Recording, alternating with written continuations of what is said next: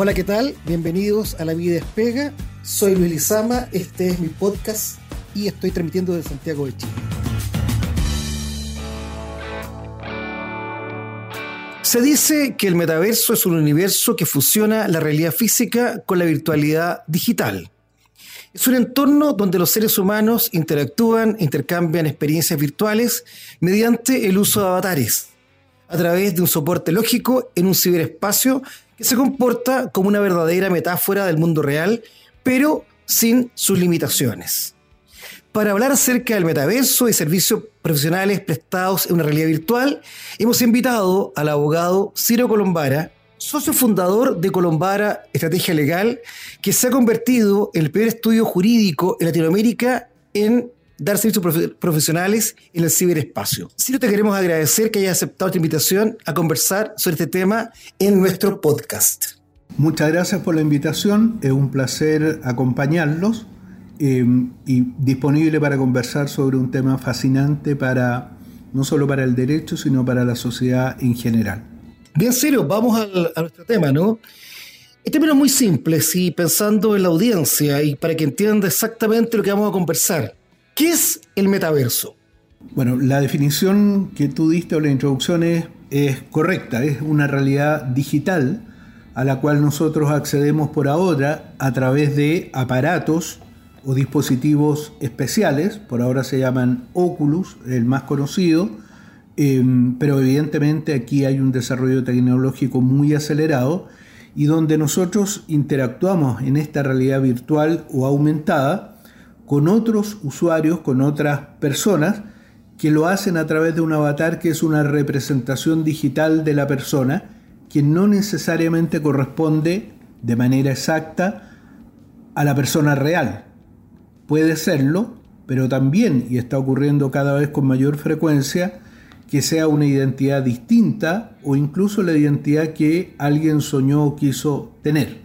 Ciro, esta fusión entre realidad física y mundo virtual es bien particular, ¿no? Porque evidentemente uno interactúa a través de avatares. Pero en tu caso en particular has eh, sido pionero en desarrollar la primera oficina virtual en Latinoamérica y eh, estás dispuesto a ofrecer servicios profesionales de corte jurídico a través del ciberespacio. ¿Cuáles son las ventajas de incursionar en la realidad virtual? ¿Es solo el gusto por la tecnología y estar a la punta en el mercado de los servicios legales o hay mucho más que eso? Yo creo, partiendo de un primer punto, que la decisión de estar en este mundo no es una decisión que uno tome y ocurra, porque todos ya estamos en este mundo. Lo que pasa es que probablemente no nos hemos dado cuenta. Si nosotros vemos en general nuestra realidad a través del uso de computadores, tablets, celulares y otros, incluso de Zoom, de algún modo nosotros estamos interactuando, estamos desde ya en los pasos previos al metaverso. Y si vemos a las generaciones más jóvenes, en este caso a mi hijo, vamos a ver, o lo que yo he visto desde hace mucho tiempo y con cierto pesar, es que pasan mucho tiempo frente a juegos como Roblox, Minecraft y otros que en definitiva son una eh, especie o suerte de metaverso. Con esto quiero decir que las nuevas generaciones ya están siendo eh, criadas o se están desarrollando dentro de este mundo virtual, aun cuando no tenga propiamente el nombre del metaverso, y eso significa que las generaciones del futuro tienen un diseño, una programación, una forma de relacionarse con este mundo virtual, con el metaverso o con la realidad aumentada, distinta probablemente a las generaciones de 30, 40 o 50 años. Dicho eso, hasta ahora esto realidad aumentada eh, o experiencia inmersiva, el metaverso uno de ellos, habían sido utilizados básicamente como entretención y por la gente más joven que incluso cuando se transformaban en adultos seguían con estos juegos. Sin embargo, hoy día han comenzado las aplicaciones a propósito del desarrollo del metaverso, no solo para efectos de diversión, sino también para efectos de trabajo, eh, de comunicaciones, y, de, eh, eh, utilizaciones o usos de otro tipo. Lo que estamos viendo es un desarrollo sumamente acelerado a partir del anuncio de Zuckerberg de desarrollar el metaverso, incluso cambió el nombre de Facebook, la marca, para eso que evidentemente tiene un valor simbólico muy fuerte detrás, y entramos en un camino que yo diría que es irreversible. Podemos ser críticos, podemos no estar de acuerdo, pero lo cierto es que es una realidad que llegó para llegarse, para quedarse y que ya está funcionando. En ese contexto, eh, el mundo de los estudios de abogados tradicionalmente refractario por su conservadurismo eh, intrínseco a las modificaciones tecnológicas o los avances, necesariamente tendrá o ya se está incorporando en este nuevo mundo.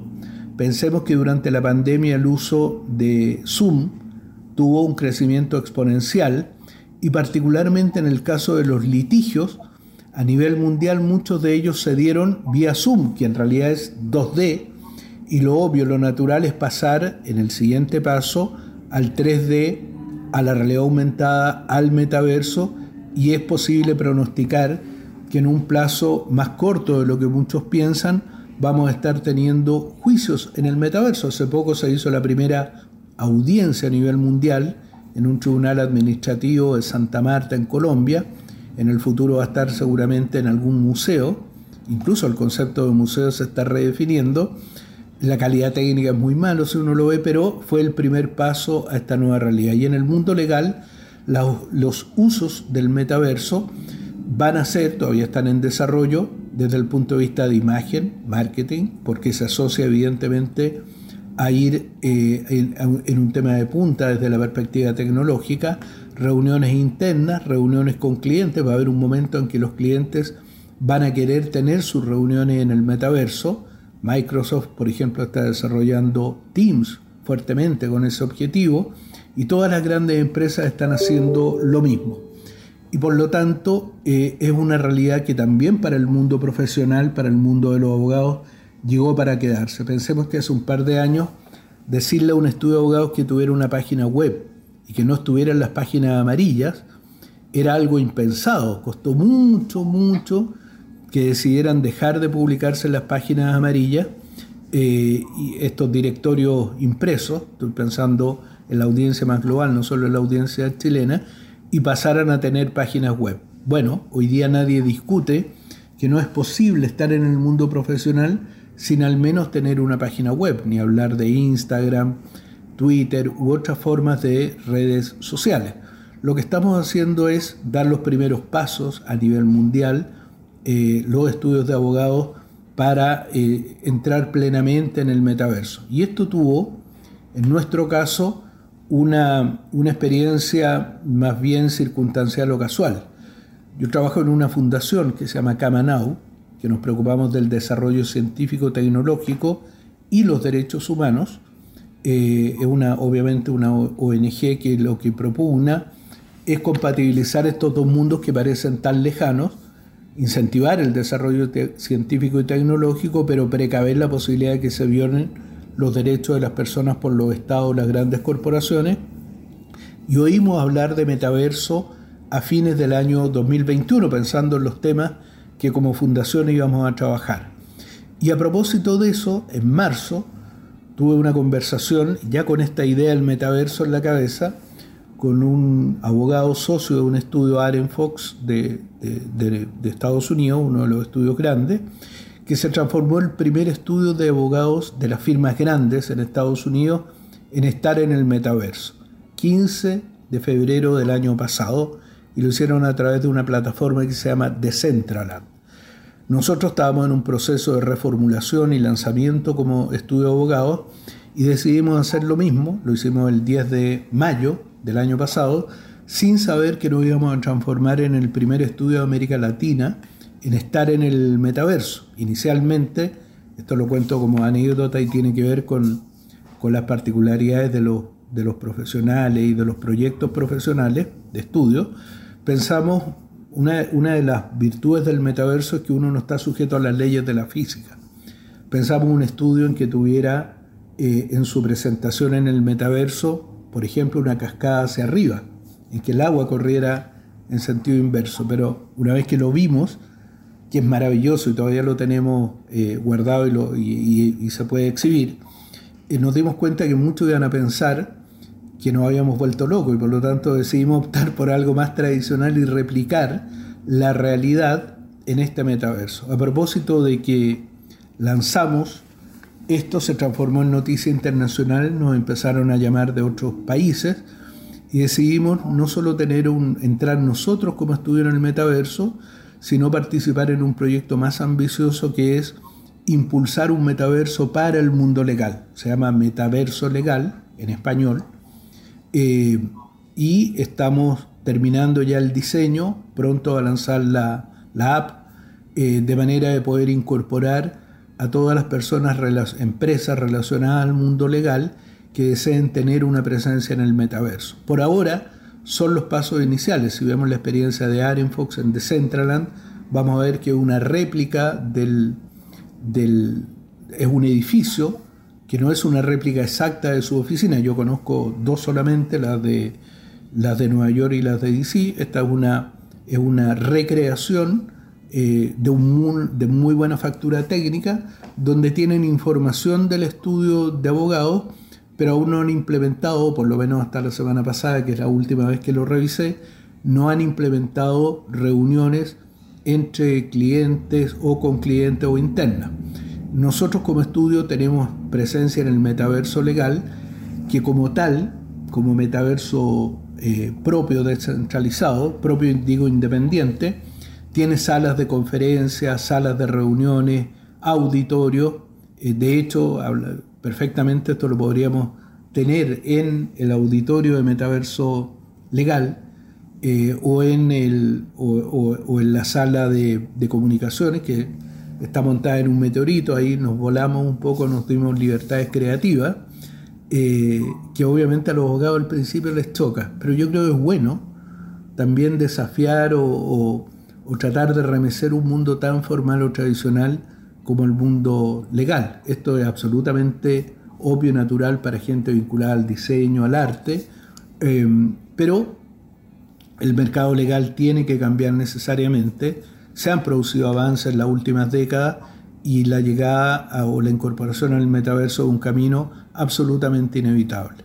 Sí, bueno, la verdad es que tú nos acabas de señalar de que hay un mundo refractario, pero hay un pionero, un precursor y un provocador, porque estás convencido que efectivamente lo que viene es servicios legales entregados en la realidad virtual. Vamos a otro tema que tiene que ver con las amenazas con la inteligencia artificial. Eh, se nos ha planteado que la IA eh, va a reemplazar a los seres humanos el desarrollo de actividades productivas y por lo mismo va a destruir muchos puestos de trabajo hay quienes han sostenido que jueces, fiscales y abogados no libraremos de ser reemplazados por algoritmos. Otros opinan que hay rasgos humanos que no pueden ser replicados por la IA, tales como la capacidad moral y la empatía. ¿Con qué posición te alineas? Los pesimistas que ven que la robotización y la automatización nos reemplazarán algún día los optimistas que creen que hay tributos humanos irreemplazables en la actividad legal. Yo soy abogado, entonces tengo que responder depende, pero no depende de lo que diga el cliente, sino depende del punto de vista. Yo creo que el avance tecnológico, pero también el avance científico son positivos para la humanidad y tenemos que impulsarlos, no tenemos que restringirlos. Sin embargo, también creo que algunos de esos avances científicos o tecnológicos representan amenazas para las personas y para la humanidad y por lo tanto deben ser protegidos o deben ser eh, enfrentados con una perspectiva de derechos humanos de manera de evitar que o los estados, pensemos en estados totalitarios, o las grandes corporaciones que tienen una lucha por los datos, por la propiedad de los datos, eh, se apropien o afecten los derechos de las personas. Ahí hay un equilibrio muy complejo, muy delicado y donde hay intereses que es difícil dimensionar. En este minuto hay una batalla mundial, una batalla global, que la estamos viendo, aunque no necesariamente la entendemos porque no hay explicaciones globales eh, que le lleguen al común de la gente y terminamos enfrascados como en Chile en lucha o en disputas sobre el mundo del pasado y no sobre el mundo del futuro. La inteligencia artificial, por ejemplo, per se no es mala. Puede ser muy buena y puede ayudar, pero también representa riesgos y amenazas. Pensemos lo que está ocurriendo con el chat GPT, por ejemplo, ahora, que está siendo prohibido o restringido en algunos países, porque efectivamente representa un riesgo y la carta publicada por personas relevantes de la industria hace una semana eh, es una voz de alerta muy clara acerca de lo que estamos hablando. Hablemos también de otro tema de desarrollo científico y tecnológico, la neurociencia ha dado lugar a una discusión internacional sobre neuroderechos, porque en la medida que, este es un proyecto, es una idea, una discusión que ha liderado a nivel mundial el profesor Rafael Juste, español, pero que está en Columbia University, que plantea que en definitiva el desarrollo del cerebro junto con ser del estudio del cerebro, junto con ser muy bueno para la humanidad, puede permitir no solo, y voy a utilizar una palabra metafórica, leer el cerebro y consecuencialmente desarrollar soluciones, por ejemplo, para el Alzheimer, Parkinson, eh, discapacidad auditiva. Yo, yo, la tengo, me interesa muchísimo en lo personal.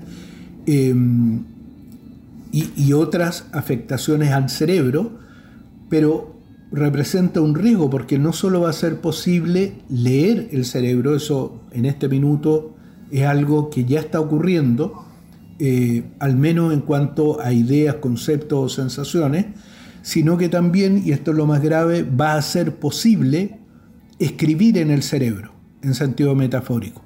Y por lo tanto yo voy a poder determinar o introducir en el cerebro de las personas sentimientos, sensaciones, motivas, eh, decisiones políticas de por quién votar y quién no, pensemos Cambridge Analytica, lo que ocurrió en su minuto desde otra perspectiva, y en definitiva voy a poder dominar, esto suena eh, terrible, pero así es verdad, dominar a las personas. Pensemos qué ocurre si yo tengo un ejército en que manipulo el cerebro de los soldados de manera que no tengan miedo, que no sientan nerviosismo, eh, y por lo tanto disminuyan su posibilidad de error en los disparos, o no sientan pena de matar a alguien o remordimiento, etc., esa situación es absolutamente aberrante. En Chile se está discutiendo el primer caso de neuroderechos a nivel mundial. Es un caso contra una empresa canadiense que se llama Emotive, lo lleva adelante el director del Congreso Futuro, Guido Gerardi, ex senador, que ha liderado estas discusiones a nivel mundial, y a nivel nacional y también a nivel internacional, y lo que se está discutiendo en ese caso es qué pasa cuando una empresa se apropia de nuestros neurodatos. Y se dice que el petróleo del siglo XXI o el oro van a ser los datos cerebrales, no las cuestiones materiales que probablemente van a ser revalorizadas o van a poder ser reemplazadas.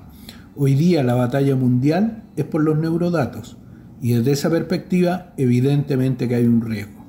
Si vamos al mundo legal, probablemente muchos abogados y abogadas van a quedar sin trabajo en un área o en ciertas áreas que puedan ser reemplazables por inteligencia artificial.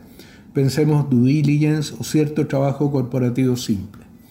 Pero sin embargo el trabajo corporativo sofisticado, la litigación compleja, no van a poder ser reemplazadas por la inteligencia artificial, pero sí van a poder ser reforzadas o asistidas o complementadas por la inteligencia artificial. De la misma manera, la decisión de los tribunales, de los jueces y juezas, en la medida que incorporen adecuadamente inteligencia artificial, proceso que nuestra Corte Suprema en Chile está avanzando y que desde años antes ya se estaba trabajando en China y en otros países, obviamente va a significar que la inteligencia artificial va a tener también una parte relevante en la decisión de los conflictos que eh, se llevan a juicio o a tribunales.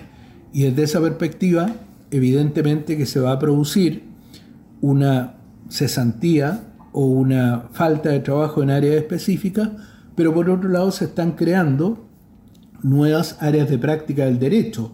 Blockchain, metaverso, neuroderecho, inteligencia artificial requieren nuevos profesionales con nuevas visiones eh, y con nuevos conocimientos. Y a nivel global, y en, esto soy pesimista directamente, eh, y coincido con las opiniones que sostienen que el desarrollo científico y tecnológico va a producir más desigualdad en el mundo en el sentido de que solo algunos van a poder acceder a este conocimiento o a, esta, o, a estos eh, avances científicos y tecnológicos eh, y van a poder mantenerse o reinventarse en trabajos vinculados a esto. Hoy día, el ser eh, desarrollador, diseñador de juegos de, 3D, de juegos de videojuegos, em, diseñador eh, en el metaverso, son trabajos que hasta hace poco tiempo no existían. Ingenieros en software han tenido un aumento exponencial en trabajo, pero probablemente una gran parte o una parte relevante de los trabajos van a ser reemplazados por inteligencia artificial y por, y por eh, desarrollo eh, tecnológico. Pensemos lo que está ocurriendo con los choferes o conductores en Estados Unidos, por ejemplo, con los eh, autos con conductor automático, por ejemplo, va a producir evidentemente una cesantía. Y algunos sostienen, y, me temo que estoy de acuerdo con ellos, que el metaverso puede terminar siendo el mundo en el cual vivan las personas que no, tienen, no tengan trabajo los medios económicos para eh, poder sobrevivir en esta nueva realidad.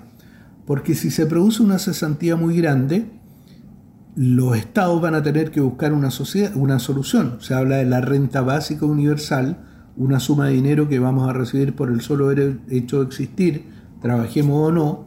El acceso al metaverso hoy día, los aparatos valen 500 dólares, 1000, 1800, hasta 4000 dólares, pero dentro de un par de años eh, van a estar a un precio muy bajo, incorporados en unas gafas, o van a ser un chip o un implante en el cerebro, muy barato, eh, y los planes van a ser como los planes de celulares, muy baratos. Y lo que algunos sostienen, y, y me temo, insisto, que tienen la razón, que por ejemplo, si alguien quiere ir a ver un lugar espectacular, pensemos un museo, el Met, en Nueva York, quien tenga el dinero y sea parte de los privilegiados en esta nueva sociedad, va a poder comprar su pasaje de avión, pagar su hotel en Nueva York, la comida que es muy cara, y va a poder ver de primera mano en directo esas maravillas. Y quienes no lo puedan hacer, van a hacerlo a través del metaverso, van a tomar vacaciones en el metaverso, parte del desarrollo tecnológico hoy día son aparatos o aplicaciones que nos permiten sentir en, en nuestra piel, por ejemplo, si le damos la mano a alguien en el metaverso, va a haber sexo en el metaverso, sin que haya contacto físico. Eh, hoy día existe el sexo telefónico. En el futuro, que dicen que es muy entretenido, no, tengo referencias personales, pero en el futuro va a ser el sexo en el metaverso. Hablaba el otro día con un, con un apasionado de este tema, un joven, que se juntaba a ver películas con su pareja en, el metaverso. Se tomaban de la mano, cada uno desde su casa con sus gafas, veían una película juntos, estaban acostados juntos, cada uno en su casa, pero sentían que estaban juntos como cuando uno con su pareja ve una película eh, y, la va comentando, en fin. O sea, ese nivel de, de intimidad. Los riesgos evidentemente son otros, la desconexión emocional o la desconexión en la relación personal que es propia, es duro decirlo, de las generaciones mayores, mi generación, pero los jóvenes hoy día, cuando digo jóvenes 20 años, 25 años o menos, ven incluso sus relaciones de pareja de un modo distinto. Tienen relaciones a través de virtuales, tienen sexo virtual y pelean también de manera virtual. Terminan por, eh, por WhatsApp una relación de pareja en que a lo mejor se pueden haber visto dos o tres veces físicamente en la vida y han tenido sexo seis, siete o todos los días. Es una realidad que puede ser pavorosa y que puede terminar con una gran parte de la humanidad viviendo en esta realidad virtual y conociendo el mundo y los placeres que nosotros conocemos a través del metaverso, la experiencia inmersiva de manera más general y los privilegiados, entre comillas, que ya existen en nuestra sociedad, van a ser los que disfruten de la realidad, valga la redundancia, real. Por ejemplo, en las vacaciones, por ejemplo, en el sexo, por ejemplo, en una conversación en un bar con una cerveza en la mano, eh, que, que al final son los placeres o la realidad que durante décadas o siglos la especie humana estuvo acostumbrada a vivir. A ver, qué interesante lo que nos acabas de decir respecto de que efectivamente hay una parte de la población mundial que va a quedar fuera del mercado de trabajo, probablemente condenada a ser relegada a, un, a una realidad virtual. Y, evidentemente que eso nos, nos, plantea una serie de dificultades. Tú nos has dicho que lo central son los derechos humanos, y hablaste de neurociencia, hablaste de metaverso, de IA. Bueno, muy interesante tu, tu respuesta y nos plantea un sinfín de, de interrogantes, nos genera inquietudes, en fin. Pero vámonos a, un tema que también nos planteaste, que tiene que ver con los servicios de los abogados. Eh, en general, los abogados suelen atenerse a una defensa tradicional ante los tribunales y no abordar la, tarea jurídica de un punto de vista de la estrategia legal. En tu estudio jurídico, eh, además se llama eh, Colombar Estrategia Legal, para dejar en claro que en definitiva uno de los puntos más relevantes del servicio entregado está vinculado con la estrategia, no solo con la defensa jurídica. ¿Por qué crees tú que es tan relevante que los abogados desarrollen una estrategia integral con la que abordar un caso y no se limiten a una defensa tradicional en los tribunales? Porque desde la perspectiva del conflicto, nosotros como estudio estamos enfocados más bien en los problemas, no en la asesoría corporativa. Hoy día los conflictos son multicausales, abarcan distintos áreas o aspectos y no tienen una solución única. Y generalmente si vamos al mundo legal, eh, en los conflictos complejos, en los casos de litigación compleja, el especialista, el penalista, el administrativista, el laboralista, el experto en libre competencia, el experto en medio ambiente, tienen la tendencia a enfrentar el problema que es complejo desde la perspectiva de su expertise. Y por razones comerciales o por razones de falta de visión más global, pretenden manejar el 100% del conflicto teniendo una visión eh, parcial desde la perspectiva de su especialidad. Y pueden terminar ganando su caso, penal, de libre competencia o civil, pero perdiendo el conflicto y no solucionando el problema del cliente. Y frente a eso existen dos posibilidades de afrontarlo. Uno, tener una muy buena coordinación entre distintos especialistas. Y dos, dentro de un estudio, tener una estructura eh, que tenga esta visión global y que permite interactuar con especialistas y llegar a soluciones que no necesariamente, ojo, están dentro del estudio. Muchas veces nosotros hacemos equipo con especialistas de otras áreas que no manejamos, pero que hacemos equipo para incorporarnos y tener una visión común de cómo enfrentar el problema, privilegiando en definitiva el interés del cliente, que podrá ser a lo mejor más trabajo al inicio, una menor rentabilidad si lo vemos desde una perspectiva miope en mi opinión, pero que es mucho mejor en el mediano y largo plazo porque te permite diferenciarte y resolver en definitiva, lo que las personas quieren en este nicho de negocio es resolver un macro problema y no es ganar un juicio.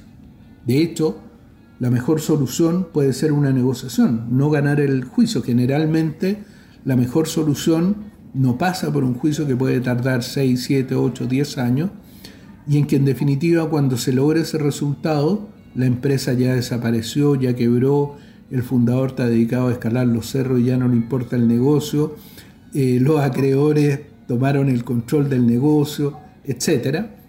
Y por lo tanto tú necesitas soluciones eh, dentro de un plazo razonable. No, evidentemente ninguna solución va a ser urgente, no va a ser una buena solución, pero sí una solución global al problema dentro de un plazo razonable. Y eso además no va a poder ser reemplazado por la inteligencia artificial, de manera tal que es la forma de sobrevivir en un mercado en que cada vez el mundo legal va a ir perdiendo pedazos o va a ir recibiendo mordiscos de la inteligencia artificial que van a ir captando o reemplazando áreas de experticia profesional eh, que no van a poder sobrevivir en esta nueva realidad o en este nuevo mundo.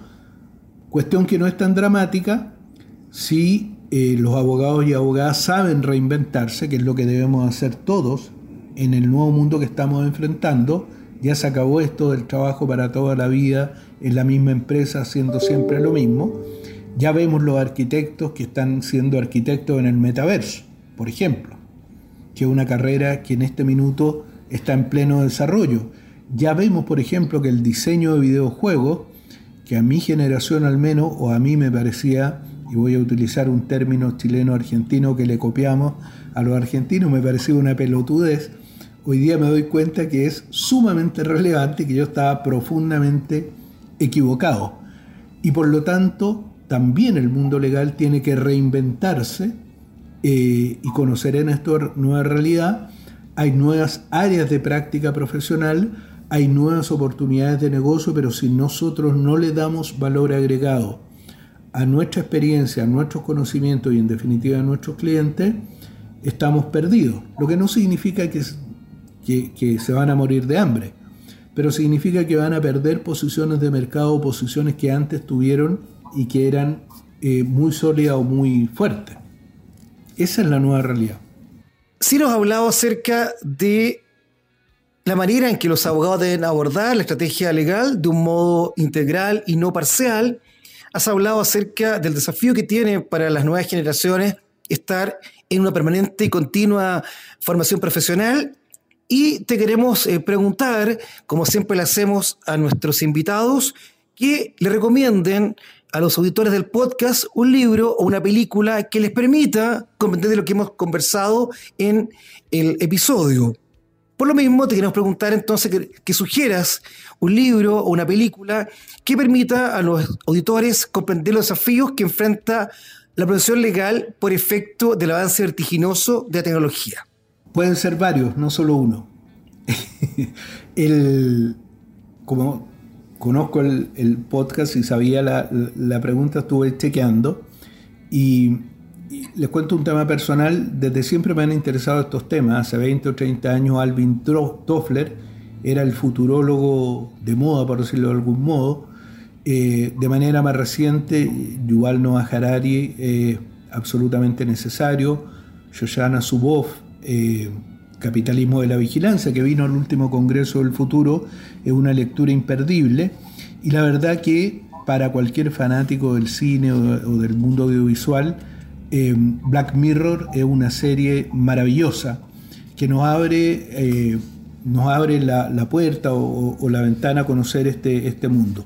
De películas antiguas, para gente aficionada al mundo penal, eh, yo vengo de ese, de ese mundo, eh, Minority Report es una gran, gran película, precursora, de, no sé, 20 años atrás, pero ya veía el tema de predecir el crimen y sancionar antes, asociándose a una tendencia del siglo XIX XVIII, Lombroso y otro, Garofalo, Ferri, italiano, pero vemos cómo el cine, eh, y desde otra perspectiva, dice no es necesario que una persona delinca o mate a alguien para que la metamos preso.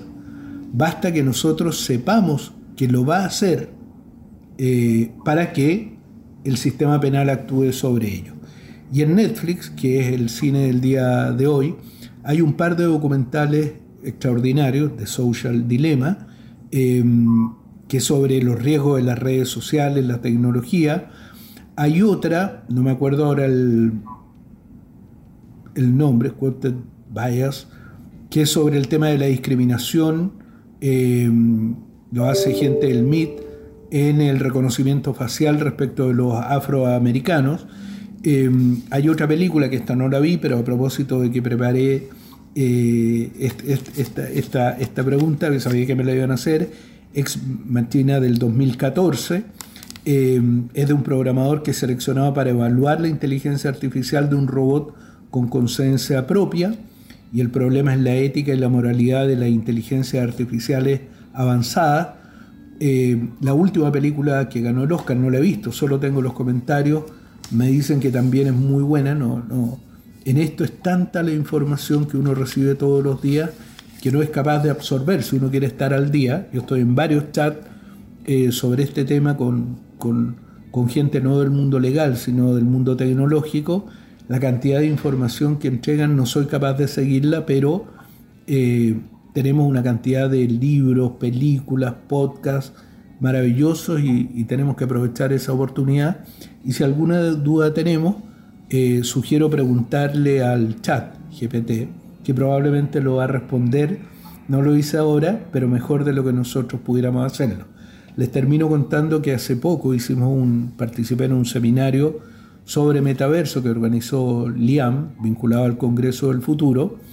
Eh, yo enfocaba el tema desde la perspectiva regulatoria, soft law, el tema internacional, y después de escribir la presentación y el PowerPoint, le hice la pregunta al chat GPT. Y las respuestas fueron mejores de lo que yo había, de lo que yo había planteado como, como, como en mi exposición. Opté por un tema de transparencia, de eh, plantear la exposición, pero después, que yo había hecho, eh, pero después poner también las respuestas del, del chat GPT y ahí uno se da cuenta que o se incorpora muy rápidamente a esto o el avance científico y tecnológico nos va a pasar de largo o nos va a arrasar. Muy interesante la conversación. Creo que además la última reflexión que nos formula en el sentido de el desafío de enfrentar a ChatGPT como una superinteligencia que podría perfectamente reemplazarnos en el futuro. Ha sido un placer conversar contigo. Muchas gracias por haber participado de este, de este podcast. Muchas gracias a ustedes.